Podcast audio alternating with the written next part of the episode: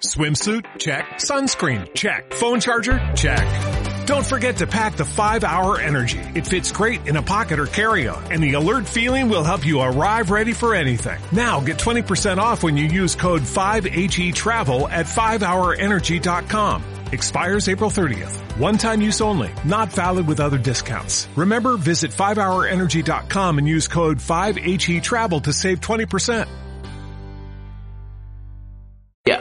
Are you are you listening?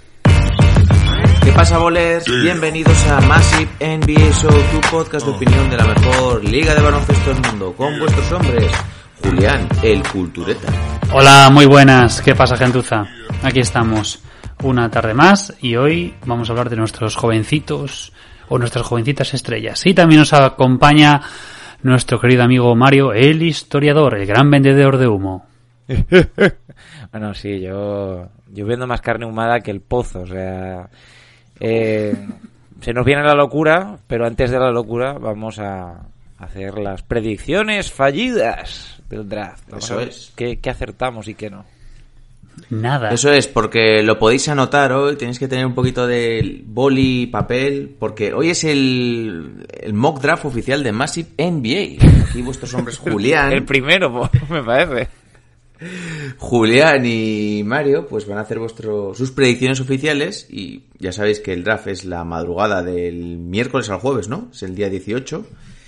Entonces, pues, aunque no sé a qué hora es, estoy diciendo madrugada, igual es a las 5 de la tarde ahí en Nueva York. y no, suele, es- suele ser a nuestra una, dos de la mañana. Seis, a las 12 como mucho, de madrugada a las 12. Eh, Si alguien va a Eso tener es. los santos huevos de quedarse despierto viendo el draft, pues eh, Yo alguna vez lo he visto, ¿eh? Pero tampoco tenía nada que hacer. Yo solo lo he 7 de visto, solo lo he visto cuando vivía en Estados Unidos y porque no tenía otra cosa que hacer por la tarde. No, pero estaba guay porque salían. Me acuerdo que cogieron a un, a un hombre que era periodista de fútbol americano, una vez en Movistar, y no tenía ni puta idea de baloncesto. Además, creo que es comentarista, es bastante famosete, no sé, no sé ni cómo se llama. Y ahí estaba el hombre haciendo lo que buenamente podía. Pero bueno. Ya será Creo, uno que creo no que entiende hablas de un co- baloncesto. creo que hablas de uno de los coleguitas de ideas y que sí, que es un poco inútil. Pero bueno. Eh, y por cierto, parece que ya lo están haciendo oficial. eh, se ha producido ya un traspaso. Los Lakers traspasan a Danny Green y su pick 28 de primera ronda eh, del draft por Dennis Schroeder. Yo me quedé acojonado. A los Es- Thunder es- los han tangado. Eh, bueno, eh, eh, para el Lakers es, vamos, un win-win. Te deshaces de Danny Green y te llevas a un sexto hombre brutal. Vamos, para mí es perfecto. Para Lakers. Es un jugador que ha evolucionado mucho en los últimos años. Eh, es un anotador, es un tipo que te asegura 17, 18 puntos por partido. También es un buen generador de juego, que es algo que los Lakers andan sobrados, pero que como se ha visto en los últimos playoffs, al final son casi hasta más necesarios que los tiradores. Un buen tirador lo puedes encontrar, pero un buen generador de juego, mm, no tanto. Y pues Denis Schroeder ha demostrado que es un jugador de la gama media de alta de la NBA. Y además si quieres lo puedes sacar desde el banquillo junto con Caruso que le cubre un poco las deficiencias defensivas que pueda tener y tienes un backcourt ahí bastante chulo. Lo que yo no entiendo es por qué el Thunder ha aceptado llevarse tan poco. O sea, es que no me extraña que no le hayan ofrecido algo mejor al Thunder por, por eh, este tío. Pero bueno, ya veremos a ver. Lo que estábamos hablando un poquito, que igual les interesa pues tener un jugador con el mismo contrato que Schroeder, como es Danny Green, más el pick 28, para por algo más traspasarlo por un gran jugador, o igual por una elección más alta en el draft. Pero vaya, a priori parece que es parte de un plan de los Oklahoma City Thunder que todavía no sabemos. Seguro que Sam Presti tiene algo en mente. Sí, no, bueno. San Presti siempre le han gustado las rondas de draft más que un tonto lapiceros. Entonces, algo tiene que haber ahí. Alguna razón tiene que haber ahí para, para ese traspaso. Claro, también, que es lo que he estado leyendo? Que es que a Oklahoma este año igual le interesa hacer eh, tanking de forma descarada y quitarse para tener año, que- porque el draft del año que viene sí que dicen que es bastante potente, tener una elección bastante alta también. De hecho, bueno, una más de las que ya tienen. Kevin O'Connor en, en The Ringer decía que, claro, que los Hornets, si se hicieran con Russell Westbrook, que estarían cometiendo un grandísimo error porque eh, entrar ahora mismo en playoffs eh, como octavo y hacer ahí una aparición como de testigo cuando a lo mejor si te esperas un poco los el año que viene ya hay un draft de verdad que te puede cambiar la suerte como franquicia pues a ver pero no vamos a hablar del draft del año que viene vamos a hablar del draft de este año del flojeras sea, pues dentro de un año. Bueno, menos incluso. Eh, dicho todo esto, yo creo que vamos a ir comenzando, así que cuando las noches de NBA se hacen largas y los días pesados, siempre tendréis Massive NBA para pasar un buen rato. ¡Comenzamos! A three wins the series. It's Lillard. He got the shot! And the Blazers win the series for the first time in 14 years. Michael double teamed on the drive, in for the left, gets chased into the corner, comes right back. Oh, you through the foul. Wow. There's a poster play, folks. They do have a timeout. Decide not to use it. Curry, way downtown. Bang! Bang! Oh, what a shot from Curry! The brilliant shooting of Stephen Curry continues. Iguodala to Curry, back to Iguodala, up for the layup. Oh, blocked by James. LeBron James with the rejection. Cleveland! This is for you! Oh!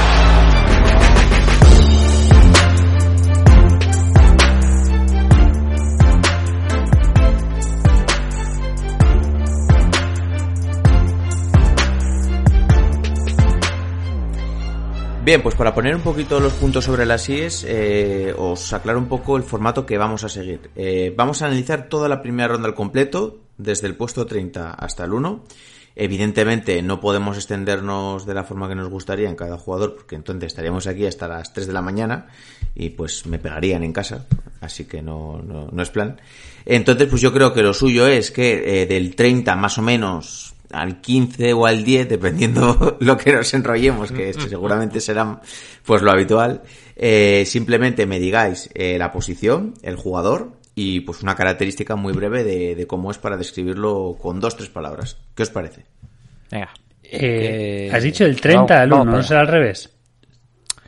sí esto es como los Ah, 40 bueno, principales empieza por el por el número 1 Claro, Pero así el pick lo 1... tienes- si lo tienes escrito te tiene que dar igual, ¿no? Es mejor para darle emoción. Sí, ya, No, pero no, no, no, aquí... porque porque el formato que hemos hecho Julián y yo es de como si fuera un draft Claro. Igual, Como si fuera un draft. como si fuera un draft él De- me va a de decir manera que- yo no sé lo que Mario ha escogido. De hecho, Y yo no todos sé los lo dos tenemos nuestro plan A y nuestro plan B. Claro. exactamente Ah, vale, vale, vale. Vosotros lo habéis planteado quitando los jugadores. Exactamente puteándonos Vale, el uno al vale, otro vale, vale, vale. Ah, pues mira, no lo había pensado, está bien también. Sí, sí. Bien, pues lo vamos a hacer así. Rectificamos, entonces, borrad todo Menos lo que mal hemos que dicho hemos antes. hablado antes de grabar. sector de comunicación de, de Massive NBA. Os voy a vender una nueva idea novedosa en la cual eh, nuestros dos analistas del draft van a competir por ver quién hace las mejores selecciones del 1 al 30. Flipa. Bien, pues oye, también está bien, me gusta, me gusta. Claro. Yo creo que tiene un poquito más de... es más dinámico. Hombre, es más emocionante. Luego, si quieres, desde el 15 al 30 no decimos nada o casi nada, Sí. pero... Sí, sí, algo así será. Bien, pues que habéis sorteado quién empieza o Empieza es bastante determinante. Me ha tocado, eh, yo tengo los impares y Mario tiene los pares, por lo tanto yo tengo el pick 1. Habéis hecho un pares y nones. Tal cual. Bien, pues yo entonces solamente os voy dando paso y vosotros el micro es todo vuestro, ¿vale? A ver, a ver qué ha cogido este. Venga. claro, lo de Mario es un poquito más complicado porque va rebufo. Sí. Bueno, eh, pero en este, en este draft ser pick 1 y sin decidimos no hacer trades... Es un eh, marrón. En Es este es un marrón, es un marrón. sí. De hecho, yo estaba pensando coger a Pokusevski de número uno, pero no era No, plan, me jodes. demasiado o sea, me jodes. Bueno, para los Oklahoma. Venga, va, Julián. Pues número uno, ¿a quién has escogido? Vale, en número uno, ya en serio, eh, he escogido a Anthony Edwards. Eh, Bien, bien. Es el jugador que mayor proyección tiene, uno de los mejores, eh, pues a nivel de buen defensor, pues a nivel de distribución y a nivel reparto de juego muy bien. Eh, supuestamente es uno de los jugadores con mayor proyección. Quizás no sea el de mayor talento, pero sí el de mayor proyección. Sí que es cierto que a mí es un jugador que me gusta para Atlanta, porque sí que tiene un fit claro y que es un jugador que no tendría casi casi necesidad, se iría adaptando poco a poco y que bueno, Minnesota realmente su puesto está cubierto por Beasley, Calvert y Okoye, pero es un jugador para ir desarrollando poco a poco. Conste que, para mí, eh, si Minnesota no fuese el número uno, para mí los jugadores clave serían Advilla o, Sadik Bey. Pero, eh, número uno, para Minnesota, Anthony Edwards. Aclaramos un segundo que, bueno, aquí no entramos en traspasos que luego pueda haber en el día del draft, pues eh, un equipo que adelante posiciones, otro que retrase. Eh, simplemente decimos qué jugador va a ser elegido en cada posición, luego pues al equipo que vaya ya sabéis que aquí hay muchos cambios. Os decimos el cual, eh, cuál es el esperado, cuál tiene cada pick, pero pues si luego nos extrañe que, por ejemplo, Minnesota traspase su elección, por ejemplo. O los Golden State Warriors, o... La típica foto con el jugador con la gorra equivocada, que luego esas fotos tienen que valer dinero, porque... En fin. Como Kobe Bryant o... Claro, claro. o Gasol. Como Gasol. Kevin Love con la gorra de los, de los Grizzlies, en fin, muchos ejemplos. Venga, Mario, número 2. Bueno, con el número 2, como yo ya me imaginaba que con el número 1 Minnesota iba a coger a Anthony Edwards, y teniendo en cuenta que Golden State Warriors, si no mueve ni negocia ni especula con este pick, lo que le hace falta es un pivot, los Golden State Warriors van a coger a James Wiseman. Claro, porque... Tiene mucha lógica. Porque por techo, calidad, necesidad y tal, pues es el que más les encaja, es lo que necesitan. A los Hornets les joden un poco la vida, como ya me imagino que, que les, hará, les habrá jodido, porque seguro que Julián en el 3 tiene a Wiseman en los Hornets. Eh, pero es que es lo, es lo más lógico. Y de hecho, incluso pensando en la especulación, es el que más mercado tiene para, para los Warriors si lo quieren mover. Eh, pero si se lo quedan como proyecto futuro de 5, puede estar muy bien. Siempre ha sido un puesto muy anónimo en los Warriors. Y en el primer año no se le va a poder pedir mucho más que a Looney o a, o a McGee, por ejemplo, lo que se pedía. Pero, oye, puede estar muy, muy bien como 5 de los Warriors. Julián, número 3. Efectivamente, el pick que los Hornets querían era Wiseman. De hecho, es lo que se lleva comentando últimamente, que es el jugador que quieren. Eh, pero en este caso, mi plan B en este caso es Okongu. Okongu porque es un híbrido 4-5 bastante interesante que no supliría probablemente el valor de Wiseman porque Wiseman supuestamente es la bomba pero eh, sí que es el mejor, eh, Okongu es el mejor defensor interior y la verdad que es un pivot en el cuerpo de un ala pivot, es un jugador ágil y muy bueno en el pick and roll. Y yo creo que con lo que tienen los Hornets y lo que podría tener si se cumple esa predicción loca del señor chungo el, el numeritos Westbrook, pues eh, sería la verdad que perfecto Okongu en Hornets y que aparte no tiene prisa para seguir desarrollándose. Eh, la comparación que yo más he oído con Okongu es Adebayo. Y comparar a alguien con Adebayo en estos días precisamente es oro para, para el equipo que los. Sí, que las Y lo, lo que he oído también es que tiene más potencial que Wiseman a futuro. Es un jugador que tiene mucho más. Se supone que viene mucho más. Eh, primero porque lo que dijimos, Wiseman ha jugado tres partidos en college. Nada más. Por el tema de la sanción. Entonces sí que es mucho, mucho más eh, potente. Y luego el tema del interior y el tema de la defensa. Eh, es un jugador interior con una defensa potentísima. Y es un muro. Es un tipo de parte bastante, bastante grande. O sea, de envergadura es un 7-1. O sea, es una bestia, es muy grande. Que Okonbu ya viene un poco hecho y, y a Wiseman se le supone un techo más alto, pero bueno, ya sabéis cómo son estas cosas, que lo del potencial hay veces que, que se queda en nada. No. Pero bueno, de un día para otro. teniendo en cuenta... Cambia de un día para otro. Perdón. Teniendo en cuenta que, que los Hornets han escogido a Kombu, que me parece la opción correcta teniendo en cuenta que no tenían a Wiseman, los Chicago Bulls tienen dos ¿Con el cuatro? tal y como yo lo veo. Tienen a la Melo Ball por un lado y tienen a Isaac Okoro por otro. Y creo que los Chicago Bulls, por el plan que llevan teniendo con Billy Donovan como nuevo entrenador, porque les, gusta, les gusta juntar juventud y talento, eh, creo que van a coger a la Melo Ball. Yo me extrañaría mucho que la Melo fuera menos algo de un top 5. Por eso mismo, por eso mismo creo que los Bulls no van a dejar que, que siga cayendo y creo que los Bulls en el número 4 van a coger a la Melo Ball. Además a su padre le, le encaja como mercado grande y, y va a salir mal, pero, pero la- van a coger a la Melo Bueno, Ball. yo quiero romper aquí una lanza en favor de la Melo. Eh, yo creo que tenemos mu- hay muchos prejuicios también a todo lo que sea la familia Ball. Evidentemente es un jugador que tiene sus defectos, pero yo por lo que he leído, por lo que he visto, eh, dicen que puede ser, eh, palabras de Gerard Soler, el jugador con más talento de, de este draft. Otra cosa es que, bueno, pues luego pues tenga esa mecánica un poco rara de tiro, todo el tema de la familia, pero por ejemplo vemos que Alonso se ha desvinculado mucho de todo el tema de su padre. Al final no deja de ser un base de dos metros que, que si le dejan jugar, que yo creo que si fichas a la Melo es para darle la bola, pero si y para que pues tenga esos errores de muchas pérdidas de balón, de en ocasiones porcentajes de tiro malo, que se desarrolle ah, jugando y teniendo errores para que en un futuro pueda ser un buen jugador, pero si le vas a estar penalizando desde el día uno por los errores propios de un jugador tan joven, pues yo creo que no tiene sentido. Yo creo que tienes que confiar en él para cogerlo.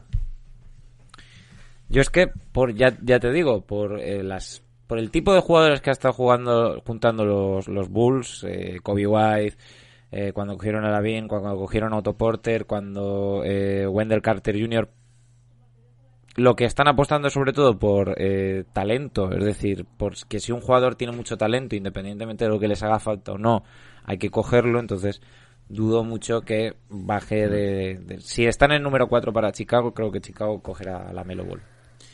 Y es lo que se dice del draft, que si hay talento, aunque no te venga bien, lo tienes que coger siempre. Es un poco la regla de oro. Y sí que en las últimas, no sé, en la última semana lo que más ha hablado para, hacer- para Chicago precisamente es eh, la Melo. Incluso eh, decían de subir porque no tenían claro que fuese a, a llegar al, al 4. O sea, es el jugador que quieren en Chicago. Y aparte, es un jugador que aunque tiene muchísimas taras y necesita mucho para desarrollar, es un jugador que pegaría mucho en Chicago. O sea, es eh, precisamente, pues junto con todo ese Jankor que tienen, es, le viene bien a ese, a ese equipo a ver si de una santa vez, pues, tiran para arriba. Yo creo que, bueno, no es Showtime, pero es un jugador que, bueno, tiene detalles bastante espectaculares y, y bastante highlights. Además, Yo por donde voy un poco es que muchas veces hemos visto jugadores así muy talentosos que, pues yo qué sé, en su día que se diría de carry o gente así, que son débiles, que mm, necesitan mucho balón, todo ese tipo de cosas. Pero luego te puedes arrepentir mucho por simplemente coger un jugador que al final va a ser muy de complemento para tu equipo. eh, además es que como el entrenador es Billy Donovan, es que es un buen entrenador para, para este tipo de, de, de- de jugadores, porque se le da bien desarrollar talento. Entonces, bueno, vamos, vamos a ver qué pasa en la quinta. ¿no? Ya tiene que elegir el siguiente equipo, ¿no? Ya, ya oigo la campanita. Sí, por cierto, un, un único apunte. He estado oyendo de, de la Melo, claro que Charlo también está en una posición bastante alta para poder eh, coger a la Melo. Pero parece ser, eh, por lo que se ha estado comentando, no sé si es cierto o no, o son rumores, que de- debió decir el padre de Lamelo, Bol Bol, que su hijo la- sería capaz de ganar en un uno contra uno a Jordan. Pero es que Claro, a ese señor no se le puede a hacer Jordan, caso. a, A ver. a Jordan le hace falta mucho menos para, para mirarte y decirte te voy a partir la cabeza. Entonces, puede ser que eh, Jordan haya vetado no solo a la Melo, sino a cualquier ball eh, en Charlotte. Puede ser. Eso es lo que se rumorea. Dicho eso... Hombre, Michael eh, Jordan toma decisiones tan malas que sí, que ¿por qué no? No, no, pero como hemos visto en The Last Dance, eh, me miro mal. Era lo único que necesitaba para Sí, sí, motivarme. el, su tema madurez, pues lógicamente, este podría ser cuadrar con él perfectamente. Venga, Julián, número 5. Eh, número 5, Cleveland se lleva a Denny Advilla. Eh, imagino, porque precisamente, a ver, en un equipo como son los Cavs, que están en total, o deberían estar ya en destrucción absoluta, eh, en este caso es un jugador que por necesidad es eh, lo que necesitan. Es el mejor alero junto con Sadik Bey Y además, aunque compartiría posición con Kevin Porter, yo creo que ya Kevin Porter ya le hemos dado todas las oportunidades de sí por haber. Y yo creo que es el momento de empezar en Cleveland con apostar por los jóvenes, destruir con todo, tirarse con todos estos señores que ya poco pintan, eh, los eh, Thompson, Kevin Love y ya, y, y empezar con los chavales. Y Deniat Villa, aunque hemos dicho ya que sus números eh, reales, es decir, los de calidad, me refiero a los de Euroliga, son bastante flojetes, mm, va un equipo sin presión. O sea, en Cleveland una impresión, entonces, pues que se desarrollen junto con los novatos del año pasado y del anterior, sobre todo el año pasado, que se vayan desarrollando con calma. Lo que se está también rumoreando sobre Advilla es que quieren probarlo incluso como base. Y un poquito, pues, pese a que no ha tenido, porque también he oído comparaciones eh, por, de Advilla con Luka Doncic. Ya os digo yo que no es como Luka Doncic y su trayectoria no ha sido igual por mucho que haya ganado un europeo sub-19, eh, que haya sido MVP de la Liga Israelí, que la Liga Israelí el Maccabi juega con los suplentes, o sea, tiene muchos condicionantes. Pero sí que es cierto que es un tipo, por lo que se dice, que para que brille le tienes que dar también la bola, que para un rol secundario no vale mucho. Pero es un jugador que va bien con el triple con el catch, en catch and shoot, es un es muy buen tirador exterior, pero estamos hablando siempre de los números de, de, la liga israelí, ¿vale? En, en Euroliga sus números son lamentables. Eh, sí que es un buen asistente, es un jugador fuerte, podría ser incluso jugar pues como un falso 4, es decir, para mí, y, y bueno, y es un defensor, pero eh, un defensor que probablemente lo maten en la NBA. Y lo que efectivamente, lo que muchas veces se dice, se comenta, que lo quieren, lo quieren comparar con, con Doncic por el rollo que yo creo que es europeo y es jovencito, pero él mismo lo tiene, lo tiene a, a Luka Doncic como referente, pero claro, él mismo también es consciente de que está lejísimos. Y aparte que físicamente es que se lo lleva el viento. O sea, es un tirillas, es muy flojo, necesita que le metan esteroides ya cuanto antes. Mi- yo el, Venga, el único problema, lo único, mi, mi opinión en cuanto a Villa es que es un tío que lo hace todo bien, pero nada lo hace a un nivel muy de élite. Entonces eso es lo único que me tira para atrás de Avilla. Ya está, eso es lo único. Eh, número 6, si no me equivoco. Sí, número 6, vamos con los Atlanta Hawks, ¿no? Ese, ese número 6, ¿no? Que, que se ha estado por ahí comercializando y tal y que cual. Pero bueno, si se lo quedan, yo creo que el jugador ideal para los Hawks es Isaac Okoro. Eh, un jugador que sale de Auburn, eh, de la misma universidad que la de Barclay, si no me equivoco. Eh, es un genial complemento defensivo, o sea que a Trae Young le vendría de puta madre al estilo un poco de Avery Bradley con Isaiah Thomas cuando jugaban en Boston. Un buen guardaespaldas. Lo único, pues que tirando de fuera no es una amenaza muy potente. Pero bueno, todo se puede. Todo se puede llegar a, desarrollar. Pero es que no veo ningún otro mm, jugador que se pueda complementar también con Trey Young. Que al final eh, de eso es de lo que va la elección de los Hawks. ¿Cuál es el mejor jugador para jugar con, con Trey Young? Se trata de rodearlo a él. Y Sakao Coro es la mejor opción. Igual sí que hay algún jugador que tenga más potencial, pero claro, mm, teniendo las posiciones cubiertas que tienen, pues... Es que los, los otros jugadores que puedes tener, digamos, que puedes... O ya están bien cubiertas por parte de los Hawks, o son jugadores que necesitan bola de una manera que es absurdo eh, teniendo ya a Trey Young. Entonces yo creo que Isaac Okoro es la, la mejor opción que pueden coger en ese número 6. Venga, el número 7. Pues con el número 7... Bien, los Pistons necesitan un base como el comer. Y mi opción número uno va a ser Halliburton. mucho.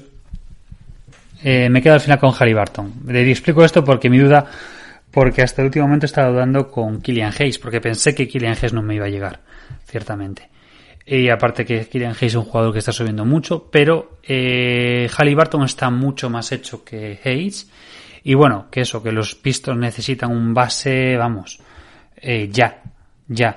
Y aparte que, pues precisamente es un jugador con grandísima visión de juego, es un gran pasador, es un gran asistente, es un buen tirador exterior. Es decir, es el base puro perfecto. O sea, si cogemos, pues precisamente todas las definiciones de, de bases clásicos, pues aquí lo tendremos. Además, aparte, es un gran defensor, tiene una gran envergadura y precisamente luego además tiene algo que, que se está poniendo muy de moda, el famoso IQ, esa inteligencia eh, en el lado defensivo. Y yo creo que precisamente eh, su gran carencia en este caso es en el aspecto físico. Pero bueno, como Detroit ciudad me refiero, es lo que es, pues mira, va a tener tiempo y tiempo para meterse en el gimnasio y ponerse tocho. Pero bueno, entonces Detroit, eh, Tyrese Halliburton, un basecito. ¿Te toca, Ya, pues, Mario? Me acabo de dar una alegría porque yo, con los Knicks, yo quería coger al señor Killian Hayes, que pensaba que me lo iban a quitar los Pistons. Los Knicks también lo quieren, ¿eh? Los Knicks, hombre, los Knicks necesitan también un base. Es que son Bueno, dos bases ahora mismo John Ball. muy, muy sí. potentes. Yo creo que la gran Sí, sí. diferencia es la que en este caso Hates es gran proyecto y el y Halliburton está más hecho. Yo creo que yo creo que Hayes puede traer una de ilusión que te, que te cagas a, a Madison. De hecho, este, a esta elección a John Ball le va a volver puto loco. Eh, puede formarse ahí un par de jóvenes zurdos, quizá el- el- los jóvenes zurdos más peligrosos de la NBA, junto con Barrett. Y es un tío que tiene trazas de, de Harden, necesita mucho el balón en las manos, lo cual no es malo porque Barrett, si nos fijamos en, en cómo ha jugado este año en Nueva York, a Barrett no le viene bien tener el balón mucho rato en las manos. No es que te tome malas decisiones, pero no es ese tipo de jugador, es un jugador que está mejor eh, jugando un poquito off-ball. Eh, a mí, si está a tiro, creo que los Knicks tienen que cogerlo sí o sí. Hay otras opciones más seguras, como pueden ser Obi Toppin o, no sé, Patrick Williams, que por ejemplo todavía no ha salido todavía y tal. Pero si está Killian Hayes todavía por ahí pululando, tienes que cogerlo. A mí me parece que es un tío que va a ser la, joya escondida ahí de- del draft. De hecho, hay gente que dice que es mejor que Killian Hayes que la Melo Ball. Yo soy, yo soy de esa opinión, pero hay que, todo hay que decirlo. Killian Hayes es un tío que, de zurdo que es, le puede jugar muy mala pasada, porque es que de verdad que mm, por la derecha nada de nada. Y eso en la NBA, como te lo detecten y te lo exploten cada partido, es un problema.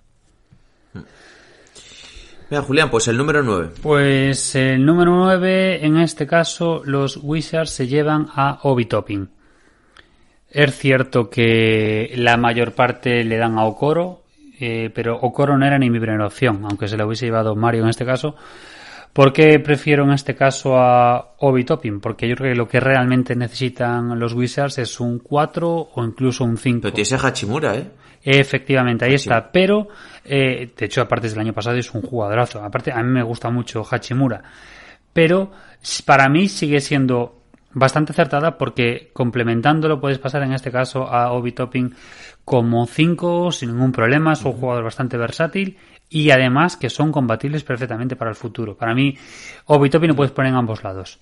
Y no, no chocaría en este caso eh, con, con Hachimura. No, no, esa opción la, la planteé porque efectivamente eh, pillaron por ambos lados, pero yo creo que no. Y eso que es un jugador que, bueno, para mí, lo pones en este caso en los tres, lo pones un poquito más para atrás si quieres, perfecto. Es bastante versátil, así que perfecto. Y luego Pues es una interiormente me parece muy buena. Sí. Para interior. Es una opción arriesgada, pero si le sale bien, pueden darle con un, con un filón. Eh, yo, Topping es de los que más, eh, algo un poquito más he visto. Y tiene unos muelles, tiene un físico. También se nota que hablan un poco más todo el mundo de que es un jugador con impacto ya mismo, impacto inmediato. Porque ya pues tiene 22 años, si no me equivoco. Y es un tipo de 22 puntos por partido. Y quizás de lo que hablan de los que, uno de los que puede ser All-Star seguro de esta, de esta generación. Para mí, clarísimo, ¿eh? Y aparte es eso.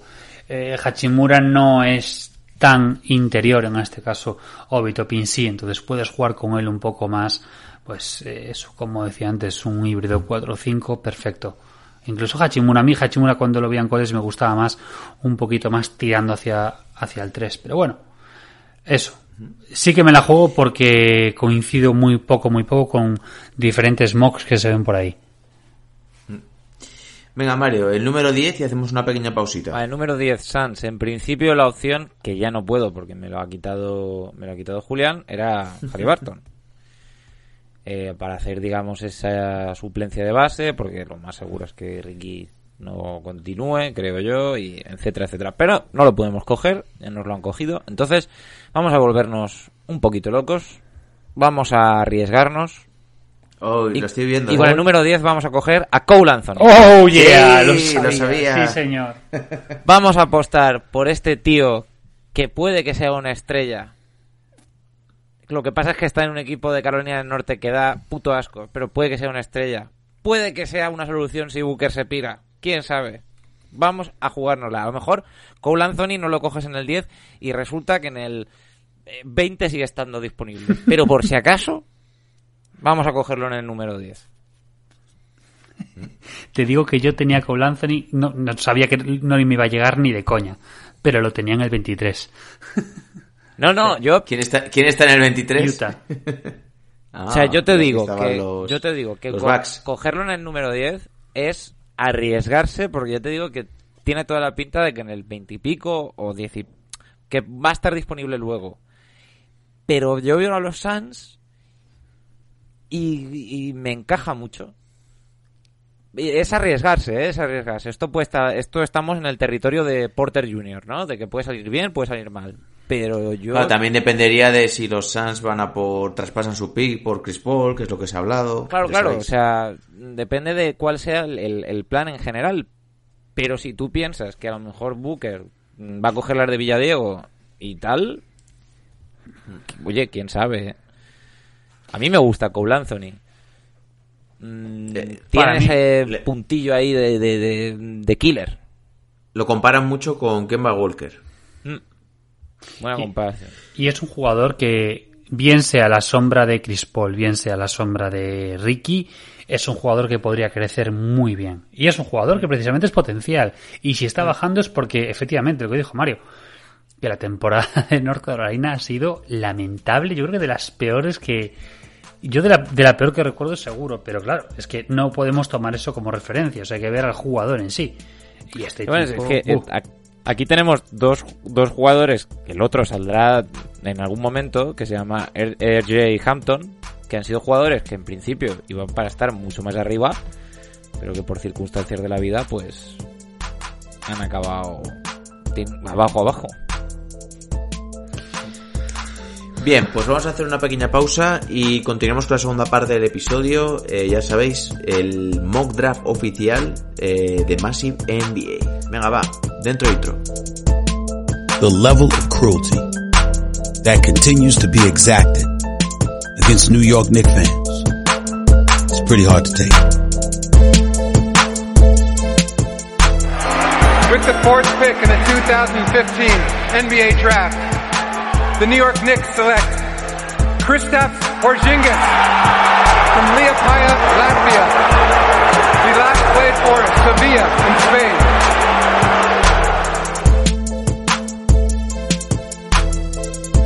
How much more can you stink?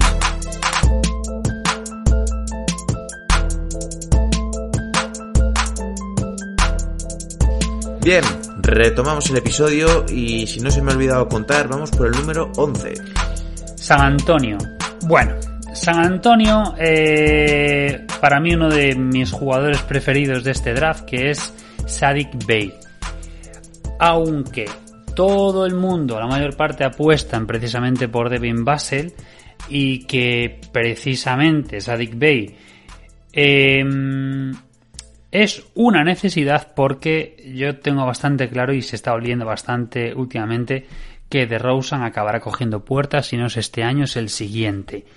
Entonces, para mí Sadik Bey es eh, pues precisamente el jugador ideal. Es cierto que coincide también, aparte, con Keldon Johnson, que fue desde el año pasado. Pero para mí, ese Bay es un alero bastante cómodo en el perímetro. Y luego, bueno, en media distancia también. Y luego, aparte, que puede crecer su rol interior, pues eh, siendo un híbrido 3-4 muy interesante. Y luego, además, eh, es en el tiro exterior es súper, súper fiable. Eh, tiene un 45%, 45,2 creo que es, eh, por ciento de triples, que eso en college es una auténtica burrada. Y de hecho es el cuarto con mayor efecti con mejor efectividad, que no es cuarto realmente, realmente es un tercero. Porque hay uno por ahí que ha tirado, no sé si hizo dos triples en toda la temporada, entonces claro, está súper arriba pero para mí eh, es de los mejorcitos y además pues es precisamente lo que se busca en esta NBA, que es eso, ese 3D pues eh, perfecto, porque es un grandísimo defensor y, y, aparte pues no es un jugador de un año, es un jugador que ha echado dos años, o sea, bastante fiable, con cabeza y yo creo que teniendo en cuenta que se, de Rosen se acabará pirando, para mí es un jugador clave de futuro. Se quede Popovich o no se quede Popovich, para mí Sadik Bey, perfecto. Venga, Mario, el número 12. Vamos con el número 12, Sacramento Kings. Los Sacramento Kings también querían a Sadik Bey, eh, pero bueno, ya no está. Así que ahora estamos ante el plan B. Se marchó. El plan B, que podría ser Aaron Nesmith, pero todavía está disponible. No lo tenía escrito, pero claro, todavía está disponible Devin Basser y todavía está disponible Patrick Williams. Y Patrick Williams algo tendrá el agua cuando la bendice, ¿no? O sea, tanto high, tanto high, pues bueno, vamos a, seguir en la línea continuista de los Sacramento Kings, de coger jugadores que parece que lo van a petar y lo... ¿eh? Y vamos a coger a, Patrick Williams y vamos a apostar y a lo mejor es todo lo que mm, dicen que es como atleta y como defensor y como mm, uno de estos tíos que lo coges ahora y está muy verde, pero con el tiempo es una locura.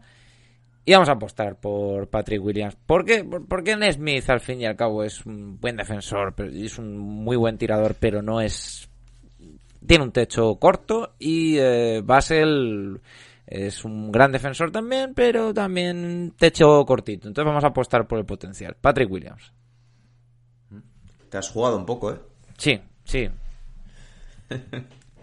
Venga, Julián, eh, número 13. Número 13, los Pelicans, que mi primera opción era Okongu, pero yo mismo me lo he robado un poco más atrás.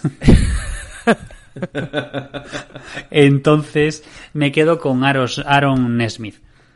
Es un jugador, pues, que la verdad eh, pues de esa línea de también estos híbridos interesantes y que bueno, pues teniendo en cuenta que Reddick se acabe marchando o incluso aunque se quede porque es un jugador que podría crecer muy bien al lado de Reddick, yo creo que JJ Reddick podría incluso formarlo también muy bien. Es un gran tirador también, como este caso, y es un escolta alero, es un híbrido interesante. Y pues ese, otra vez con ese famoso IQ en defensa, o sea que tenemos otro 3D, pero que en este caso lo que se le, o sea, los atributos que le dan a nivel de, de defensa es sobre todo a nivel inteligencia defensiva. Sea, dónde posicionarse, dónde colocarse. Y pues nada, a mí es un jugador que, bueno, para la, en este caso, para el 13 me parece adecuado. Y en este caso, aparte, yo creo que para Pelicans, en ese equipillo que están montando, juntando bastante juventud, creo que sería muy interesante tenerlo por ahí. Número 14. Bueno, número 14. En la pizarra de los Boston Celtics hay una sola frase. Queremos pivots. Hombre, pero hay algunos bases que están... No, queremos pivots. Pero algunos no queremos pivots. Entonces con, con su elección cogen a, a Precious Achigua, a Precioso Achigua, y se llevan un pivot, que es lo que quieren. Eh, como Kongu ya está fuera y Wasman ya está fuera, que era lo que esperaban, eh, pues vamos a coger a este tipo, que es una torre, es un tío atlético, es una pantera, a lo mejor se queda en eso, en un tío atlético y ya está, a lo mejor, pues oye, luego va cogiendo más habilidades, quién sabe. Mm, ya tienes a Robert Williams, este es un poquito eh, parecido, pero necesitas ahí una tercera rueda en esa rotación eh, que como vimos en los playoffs, pues se queda muy, muy corta, ¿no? Entonces, pues vamos con el precioso, que yo creo que, que puede estar bien. Número 15, Julián. Número 15, Orlando, el que pedía antes a gritos el amigo Mario, R.J. Hampton. Qué hago en la hostia. Es que R.J. Hampton ya tarda bastante en caer. Es un jugador... Es que los Blazers iban a cogerlo. A ver, eh. Hampton es un jugador que pues le pasó a caso muy similar como el caso de, Lamelo o que le podía haber pasado a Wiseman de pues se le acabó el chollo aquí se marchó para Nueva Zelanda y el problema es que su temporada no fue todo lo buena que él hubiese querido y eso precisamente le está haciendo bajar pero para mí yo creo que en este caso es sobre todo por una necesidad en este caso yo creo que Orlando necesita una escolta o un base y yo creo que en este caso, pues este híbrido en este caso le viene cojonudo porque es el mítico, pues eso, Convogar, Convogar. Que como playmaker la verdad que sería ideal. Y luego, pues, el gran problema, pues su capacidad de tiro que es bastante lamentable. Pero bueno, yo creo que es un jugador a trabajar y es un jugador que, obviando su lamentable temporada en este caso en Nueva Zelanda, yo creo que es un tío que se ha estado preparando para el draft básicamente y que ya yo creo que tampoco le importa mucho bajar porque bajar implica a lo mejor quedarse en un equipo mejor. Pero bueno, Orlando ya vimos que en los Seed Games que fueron allí a, a echar la partida, como quien dice. Pero bueno, a ver qué pasa con Hampton.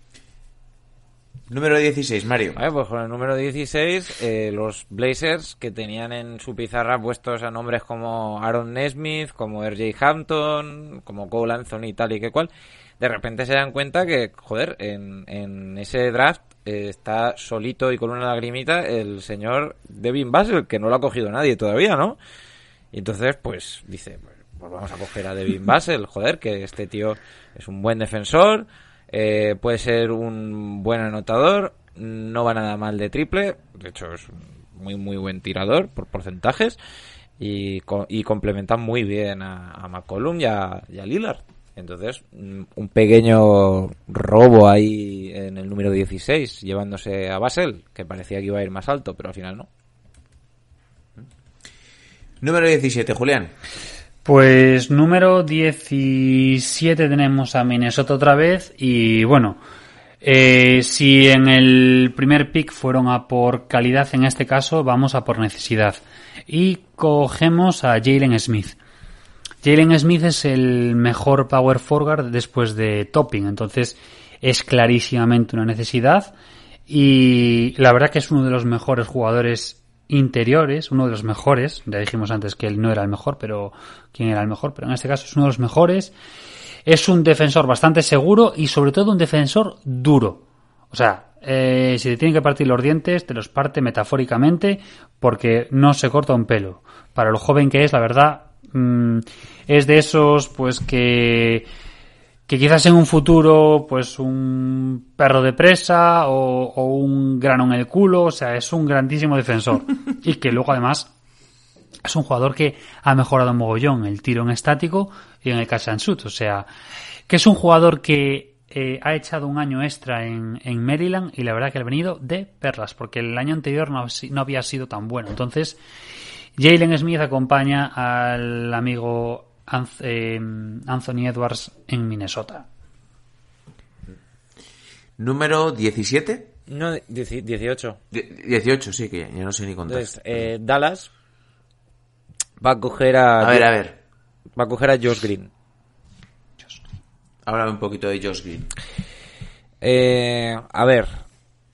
Mm, es un proyecto experimental a la defensor con tiro de tres, es decir, lo cogen porque Dallas está buscando ahí un alero, defensor, que sea que no es que vaya para LeBron, pero bueno, algo que en principio sea un, salto de calidad respecto de, de Hardaway Jr., que es un gran jugador, pero no es un alero defensor.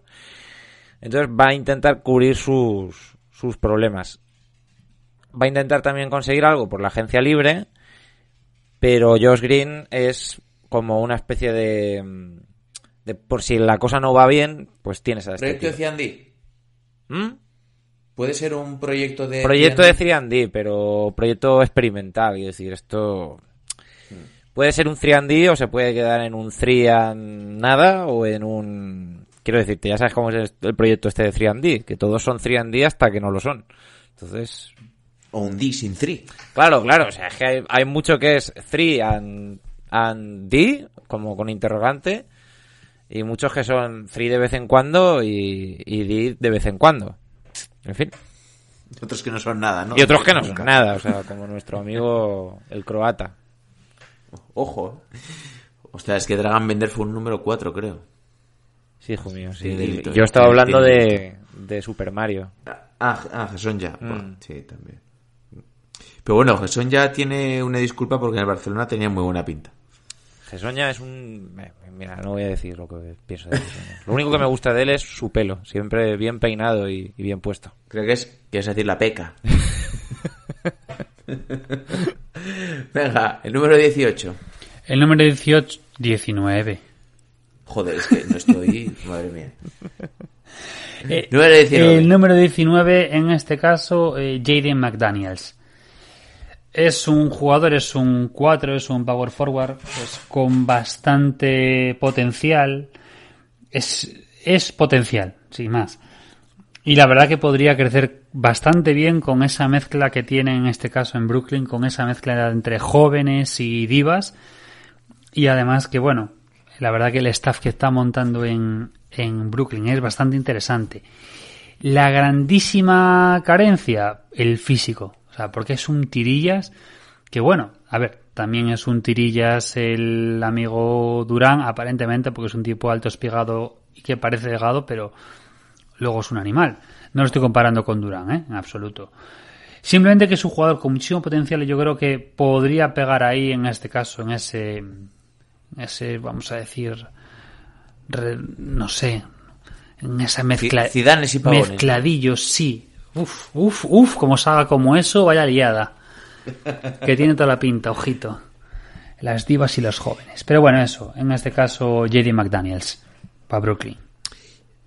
Venga, pues vamos ahora sí con el número 20 y luego a partir de ahí ya quiero solo eh, un nombre y, y una palabra. Pues con el 20 los hits, que más o menos van bien equipados y no tienen grandes agujeros, tenían en su pizarra Jaden McDaniels, pero como no está, pues van a coger a la alternativa, que era Isaiah Stewart, que es un pues una tanqueta, ¿eh? 113 kilos de, de un muchacho, que te ofrece una defensa muy adecuada y que puede ser una opción para sacar después de Adebayo quizá pues eh, mejor no que lo que pueda sacar pues con Meyers Leonard por ejemplo Venga, ahora un poquito más rápido, 21. 21, Filadelfia, Desmond Bain. Es un. Nada. Es el jugador más hecho del draft. Junto con Winston, es el jugador más hecho. Eh, ¿Este es el de 23 años? ¿Perdón? ¿Este es el que tiene 23 años? No lo sé cuántos años tiene, pero es un jugador senior. y creo, creo que es senior sí entonces tiene es senior, 22 tiene que ser 23. bastante mayorcín. Te digo ahora mismo, donde tengo yo. Hay que verte con la edad. Pero vamos, es jugador hechísimo. Es un jugador. 21, no, 21 con 9. 21 con 9. Eh, No recuerdo quién era el, el- No sé si era el nigeriano. Bueno, da igual. Que bueno, que es un jugador muy hecho a nivel de, de triple enorme y, y es el segundo mejor triplista. O sea que vamos, lanza desde donde quiera, como quiera y aun teniendo el defensor delante. Así que perfecto. 22.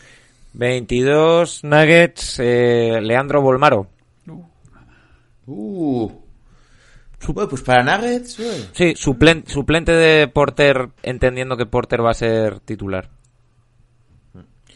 Para aquellos que seáis argentinos, eh, ¿qué os parece Leandro Bolmaro? ¿Confiáis en él? Eh, porque junto con De Campazzo, Garino, Bildoza es un poquito esta nueva generación del baloncesto argentino. joder es que Argentina me cague la mar menudo menudo recambio que estáis teniendo Sí, sí, sí. Parecía que, pues tras lo de Escola, Mm. Ginobili, Brigioni, se había acabado un poquito de la vaina de los huevos de oro, pero es que han surgido de repente cuatro o cinco jugadores de alto nivel. Seguid mandándonos argentinos a España, que aquí nos encanta verlos jugar. Eh, 23, ¿no? Sí, Utah. Había comentado antes que tenía en este caso Cole Anthony. Eh, Utah necesita un base. Eh, no sabemos cómo va a acabar el proyecto. No me sale el nombre ahora. De Mike Conley. de Conley, ¿cierto? Entonces, eh, en este caso, aunque es subirlo muchísimo, Utah coge a Cassius Winston. Es predilección absoluta mía y como yo soy el GM ahora mismo de Utah, hago lo que me sale de los pelotas. Porque Winston me encanta. Es un base que es senior, efectivamente, también mayorcete, pero es un jugador que está totalmente hecho y su evolución en su evolución en, en college es espectacular. Es un tío que ha querido acabar, en este caso, siendo uno de los mejores bases cada año, uno de los mejores bases de toda la liga. Es un jugador que ha querido terminar su vida universitaria hasta el final, por lealtad en este caso a Michigan State, porque tiene ese rollo de es un base y en Michigan State el señor Magic Johnson es otra leyenda. Entonces es un tío que, pese a ser un chaval, es un tío con una cabeza espectacular, es un playmaker del copón. Y luego que es un tío que en un vestuario, y en un vestuario como Utah que parecía que estaba roto, podría venir genial porque es un tío que te va a hacer vestuario aunque sea un auténtico crío. Y luego, bueno, aparte de lo que decíamos antes, es un playmaker y un base puro. Base puro, bajito, pero un base puro. Venga, 24. A ver, los Bucks, eh, a lo mejor Julián me mata, yo qué sé. eh, yo creo que los Bucks van a coger a Pukusevski. ¿Por qué? Pues porque, oye, es un pivot tirador, buen recambio para López. A ver, Sí. es un tirillas, quiero decir, está en los huesos. No, Eh, eh, pero es que Pokusevski es la, es, sería, digamos, salvando las distancias, un anteto de hacendado en su momento. Un tirillas. Yo las comparaciones que he leído son es Dragon Bender o... Sí, sí, sí, pero el tema de que llega como un tirillas y tal. Que conste que el que más sonaba en, y que más están hablando los insiders es Desmond, Desmond Bain, si llegase. No, claro, a ver, es que a Desmond me lo has quitado, entonces... mm, por, entonces por Pukusevski. Buah, y ahora la lío. Cuidado, ¿eh? Eh, Problemas. Sí, sí, sí, es que tengo OKC y Es el 25. 25 OKC y los dos que tenía se me han ido tomar ahorraros la bien. Los tres, me cago en la leche. Los tres que tenía se me van a tomar viento. Ojete, ¿eh? Houston, no, Houston no, Oklahoma tenemos un problema. Vale, pues en este caso me voy a ir a, a la- al plan D, que es eh, Isaiah Stewart. Eh, es jugármela bastante. Muy rápido. No, Eh, Isaiah Stewart no, porque Isaiah Stewart lo ha cogido los hits en el número 20. Me cago también. Pues eh, Estás atento, Julián, ¿eh? No En el, estás 20, atento. en el 20 los hits eh, tenía, eh, han cogido a Isaiah Stewart. Vale, pues sí. sé que... una mano, no, no, no, sé que... Sé que Nagy, o como se diga este. Buah, pero es que me he quedado... O sea, tenía cuatro opciones, tres más mis dos elecciones. Me cago en la leche. Esto es lo Pues que me pasa voy con ya- Seque. En este caso, que bueno, es un jugador bastante... Un interior bastante potente, tanto como anotador como reboteador. Así ¿Quién, que ¿A quién bueno, cogen, perdón? a Seque, eh, no sé cómo se pronuncia, eh, Nagy. Vale, vale, vale. Ok. Y bueno, es un gran finalizador en, el interior. Para mí es un jugador bastante con porcentajes bastante altos. Bueno, no es precisamente un top top. De hecho, suele caer bastante, ya incluso a segunda ronda. Pero yo creo que, bueno, teniendo en cuenta las los eh, las pérdidas que he tenido, pues en este caso para mí quizás sea el más adecuado. Eh, 26. 26, Celtics. Eh, ¿Qué van a coger? Recordemos lo que pone en la pizarra. Pivots, queremos pivots. Hombre, pero no, queremos pivots. Daniel Otoru. ¿Por qué? Porque es un pivot. Y nunca hay suficientes pivots y hacen falta pivots. Así que, Daniel Otoru. Bienvenido, Daniel. Eh, 27. 27, que también aquí hemos tenido un par de, de problemillas. Pobre Julián. Es que Han volado, ¿eh? Han Me lo, volado me lo imaginé con los papeles. ¡Uh! No, fuera bromas, tengo, ¿Dónde está? tengo, aparte de las dos selecciones desarrolladas que tenía, tenía cuatro eh, planes a mayores. Y en este caso, las dos primeras se me fueron y en este, las otras tres se me quedaron. En este caso, pues eh, para New York, eh, en este caso, Todavía tienes a Manion por ahí. ¿eh? eh, eh, Manion, perdón, Manion, eh, Nico Manion. Sí. Mario...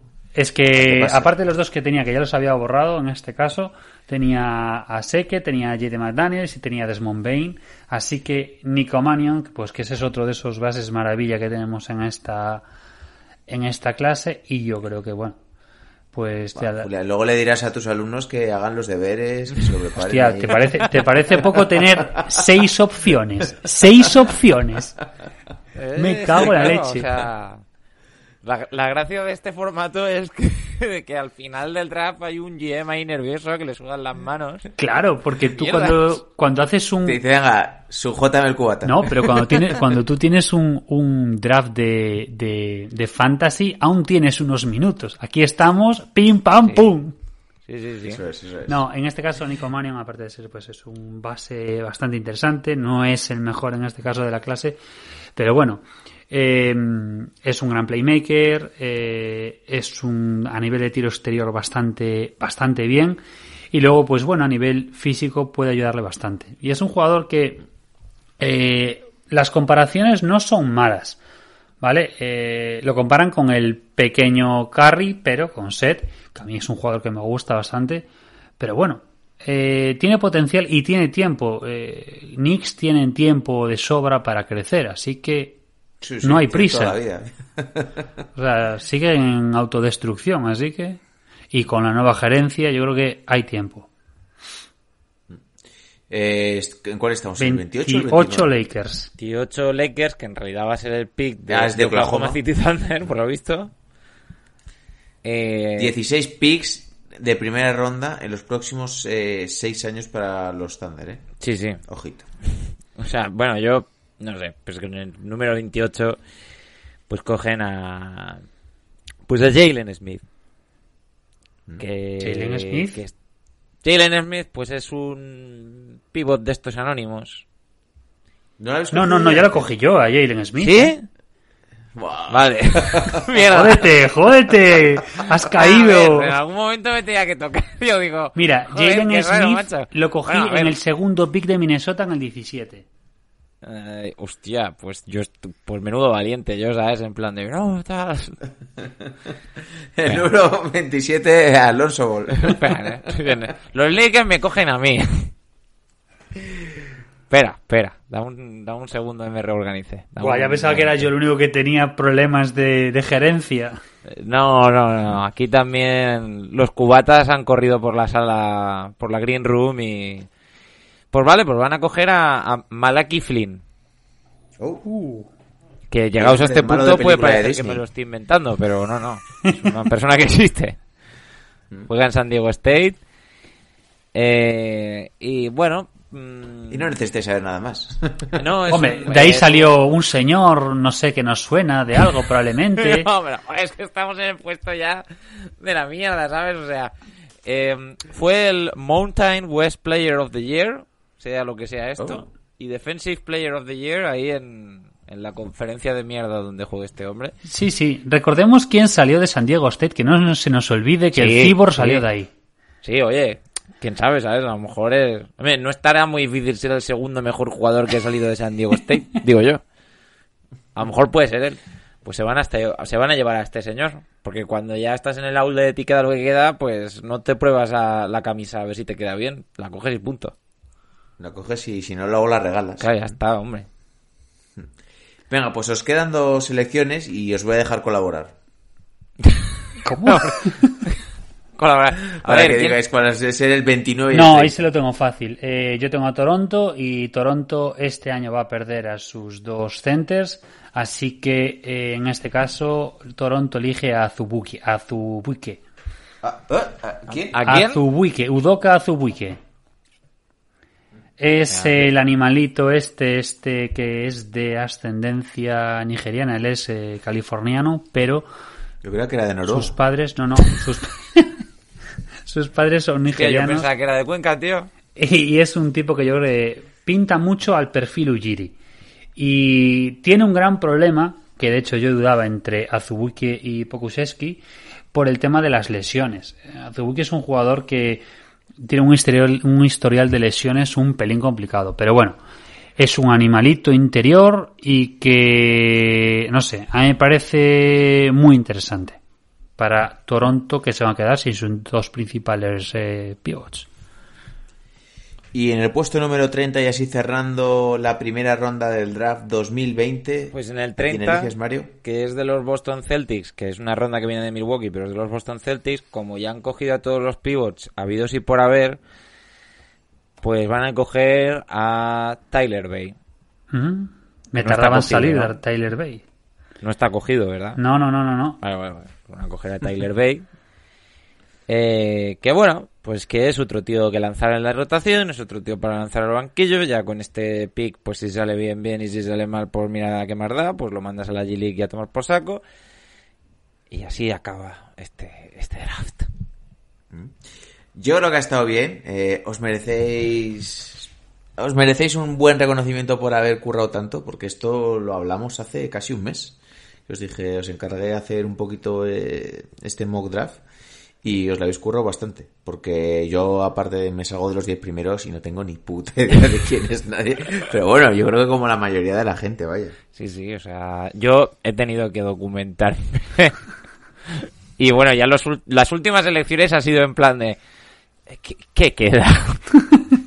Pues imagínate si llegáramos hasta el 60. Ojito, ¿eh? No, pues no, no, ya no. en el 60 hubiera sido, pues cogen a, a mi, a mi tía abuela Mariana, ¿sabes? O sea, No, sé, que nos llame la franquicia y ahí sí que nos lo curraríamos. Pero, Pero bueno, lo- es que claro, luego, Parne. cuando dices cosas como en plan de, pues, eh, Marga solo lo cogieron en la segunda ronda, no sé qué, joder, pues a mí, Sí, sí. yo ahora mismo me dices que un tío en la segunda ronda va a ser una estrella y, y digo, eh, no me jodas, hombre, hasta ahí tengo que mirar, pero esa es la realidad. Isaiah Thomas, Draymond Green, Claro, claro. un montón o sea, de gente, claro. Todas las rondas son importantes, incluso cuando crees que es en plan de ya esto es la purria, a lo mejor te sale un tío que acaba transformando eh, una franquicia, nunca se sabe. También te digo que a los scouting estos le pagan, ¿eh? Viven de esto, ¿eh? No, no. es su profesión. Y, y es bastante bastante lamentable precisamente que se infravalore tantísimo, porque hay un mogollón de... No los pienso llamar analistas, de esa gente que habla en canales de YouTube, que habla en podcast, que por debajo de... ya sé de quién estás hablando. No, es que tipos que dicen que por debajo del 15, del pick 15 un jugador no vale. Tío, tú has visto que jugadores por debajo del 15 a lo largo de la historia y en cada draft salen para adelante. Tío, es cierto que los scouts viven de esto y los scouts viven de ver al jugador Polemic perdido de la mano de Dios de, no sé, pues De Kurdistán. de Kurdistán si se presenta al draft y decirle, chaval, preséntate al draft porque te vamos a coger en el 60. Punto. Oye, ¿no habéis elegido a Henry Duke? Yo qué sé, yo, mira, macho, yo llego a este paso, yo hubiera cogido, pues no sé, a, a- A mí... al jugador este del Barça del fútbol, ¿sabes? Al, al ¿Cuál de todos? a Ansu La verdad. Fati, yo qué sé, ¿sabes? O sea, Yo, mira, a estas alturas, a mí si tuviese que elegir más, ahora mismo de los que quedan, porque eh, este Pokusevski lo cogiste tú, ¿no, Mario? sí, Sí, sí. Claro, en este caso a mí de los que quedaran, fuese el equipo que fuese, iría a por Trey Jones, que es el base de, sí, de Duke, sí. o me iría a por, por, por, por, por, probablemente Elijah Hughes, probablemente, o Vernon Carey, Vernon Carey, ostra, que Vernon Carey no salió. Pues mira, Tre, Trey Jones hubiera sido una buena elección para, para los Celtics con la última... Mm. Pero bueno, en fin. que en serio ha sido muy divertido es cierto que Mm. creo que los dos nos hemos pegado un curro de estar viendo en algunos casos partidos incluso largos porque los de los de Wiseman se pueden ver los tres partidos que ha jugado Sí, sí, sí. O sea, Eh, no y luego tema de ver mogollón de vídeos leer mucho yo por lo menos he estado leyendo mogollón yo igual. Que si el draft guy de la NBC, que si el draft guy de Complex, que si el de Ringer, que si el de Sí, aquí, sí, porque sí. cada uno tiene su... sí sí o sea yo aparte ya he hecho una lista un poco de organizando cuáles son los mocks, los cuatro que yo considero importantes por ahí, por ahí adelante, y, o, o cinco si meto el de The Ringer, y es que de mis picks que había propuesto y que al final elegí, en pocos o ninguno coincido. Es que es alucinante, o sea, flipante. Pero bueno, que ha sido muy divertido. Sí, sí, sí. Pues sí. Ha estado muy bien, la verdad. Eh, esto pues, nos sirve a todos un poquito ahora pues para coger un poco de contexto, para saber quién es cada jugador, para cuando lo elijan saber ubicarlo un poquito y decir, oye, pues este juega un poquito así, Y para- eh, para a este equipo le vendrá bien, deberían haberlo traspasado, deberían haberlo Pero- elegido un- pero una ronda más alta. Pero como no han cogido a este tío, si Mario dijo que era... Mario no tiene ni puta idea. O sea, Puto Mario de mierda, qué asqueroso. ¿Te imaginas? claro, o sea, joder, pero si Cole Anthony es buenísimo. Creo que sí, pero que a lo mejor sale todo mal. Que, que yo ya me había comprado la camiseta de Okoro porque lo dijo Mario. Me cago en su puta vida. Bien, chicos, pues ha estado genial, la verdad, muy, muy bien. Eh, os agradecemos todos el curro que, que habéis hecho en este último mes. Eh, y creo que lo vamos a ir dejando por aquí. Eh, os recomiendo que nos sigáis ahora pues por redes sociales, eh, porque Twitter está que arde últimamente, eh, y sobre todo esta semana, es la semana para, aunque no tengáis, hacerse Twitter y seguir a todas las cuentas de Gugnarowski, eh. Sancharania, Touchlow, y ya pues aquí estáis, pues, pues Massive NBA, arroba Massive NBA con dos S. Eh, recordamos, eh, los Lakers se han hecho con Schroeder intercambiándolo por su pick número 28 y por Danny Green, lo cual mm, no me lo sigo creyendo, me pare- sigue pareciendo un atraco después de haberlo reposado durante una hora. Pero bueno, veremos cuál es el plan de, de San Presti. Mm. Pero eh, de momento no nos cuadra mucho, creemos que tiene que haber algo detrás, ¿no? Algo, algo tiene que haber. detrás, Hay una jugada por detrás. Sí, Hoops Highs la da como. Sí. No, no, si lo Ah, da Bognarowski, y- ojo. Sí, sí, y Charania también, así que está hecho. Eh, sí que he leído que lo oficializarán mañana. Alguien ha dicho el, lunes y otros el miércoles, pero bueno, que me da igual. No, lunes empieza la, mm, la agencia libre, en teoría. Miércoles es el draft. No, no, no. La agencia libre empieza el viernes, el 20. y Sí, no, perdón. El, que el lunes empieza eh, a poder negociar, ¿no? Me parece. Sí, eso Sin es, que se es. considere tampering. Eso es. Vale, sí, perdón. Y pero vamos, que ya sabemos que en cuanto se empieza a negociar, o sea, ya empiezan a salir la- si, si empiezan a salir las noticias cuando un, se supone que no se puede negociar, se nos viene la locura. Pues lo dicho, eh, suscribiros a Twitter, eh, ya sabéis que pues van a estar ahí Ander y, y Alejandro de Turis eh, como pues los típicos monos escribiendo que tiene el señor Barnes ahí, pues días telegrafiando todos los traspasos que se vayan produciendo esta semana. Pues- También tenéis para post eh, la cuenta de Instagram, eh, insultar un poco a John Ball porque nos gustan las fotos y, y todo eso. Y la pestaña de comunidad de Ivox que voy a leer el comentario que me ha encantado del último episodio. A ver, eh, eh, eh. es que me he reído un rato, eh, me he reído un rato. Eh, claro, siempre os recordamos que la pestaña de comunidad está al lado de de episodios y nos dice Java Zamora, eh, chicos, ¿podéis poner un enlace al perfil de la comunidad del que tanto habléis en el capítulo? Pero lo mejor es esto, no lo veo por ningún lado, será la resaca. Un abrazo y gracias. Pues sí, yo creo que tenías que ir bastante cocido, porque es que está justo al lado, al lado, pero al lado, al lado. Jesús. Pero es que, que, que ya no se puede salir, que vas a beber en casa, joder. Claro, en casa, como los señores, que otro día nos llamaron señores. A, A mí ver, me parece bien. Tío, que yo la semana que viene cumplo 35 años, o sea, señores somos, estamos todos entre 30 y 35 más o menos. Hombre, Yo, yo soy Mario el historiador. ¿Quién ha oído hablar de un historiador joven? ¿Eso qué mierdas es? Un historiador tiene que ser un señor. Salís de la facultad con canas Claro, claro, fumando en pipa, con chaqueta de, de tweed y coñac en copa de bola. y coñac en copa de bola, claro, por supuesto que sí. Tú no has visto una facultad de historia como es. La gente va en chandal. Bien, chicos, pues yo creo que lo vamos a ir dejando por aquí. Eh, podéis escuchar el podcast en las plataformas habituales. Eh, si lo hacéis en iVoox, ya sabéis que tenéis la pestañita al lado de comunidad, al lado de la de episodios. A no ser que la ginebra no os deje ver. Eh, dicho todo esto, se van despidiendo de vosotros los protagonistas del programa. Julián, el cultureta de Wisconsin. Ha sido un auténtico placer. Meternos en todo esto y que nos lo hemos pasado muy bien en este draft, pese a ciertos momentos de estrés por falta de jugadores. Vuestro hombre Mario, el historiador Garci. Eh, bueno, recuerdo en el año 78, cuando viene el cine Maravillas. Eh, no, eh, recordad, por favor, que eh, una vez se haya hecho el draft, habrá un programa de reacción hacia el draft, ¿no? En el que hablaremos de, de lo que han elegido y, bueno, si hemos acertado más, menos y lo que supone. De hecho, el draft es el 18, miércoles. Claro, lo escucharéis el pues el viernes, lo haremos el viernes, Mm. como está programado. ¿Mm? En el episodio del viernes contaréis otra vez con estos dos titanes mastodontes para, para hablar un poquito de las reacciones al draft. Estos dos señores. Eso es. Eh, se va despidiendo también de vosotros vuestro hombre Bijou. Un saludo a todos y pasad una grandísima semana y descansar bien porque va a ser de verdad. Venga, un saludo a todos. Chao, chao.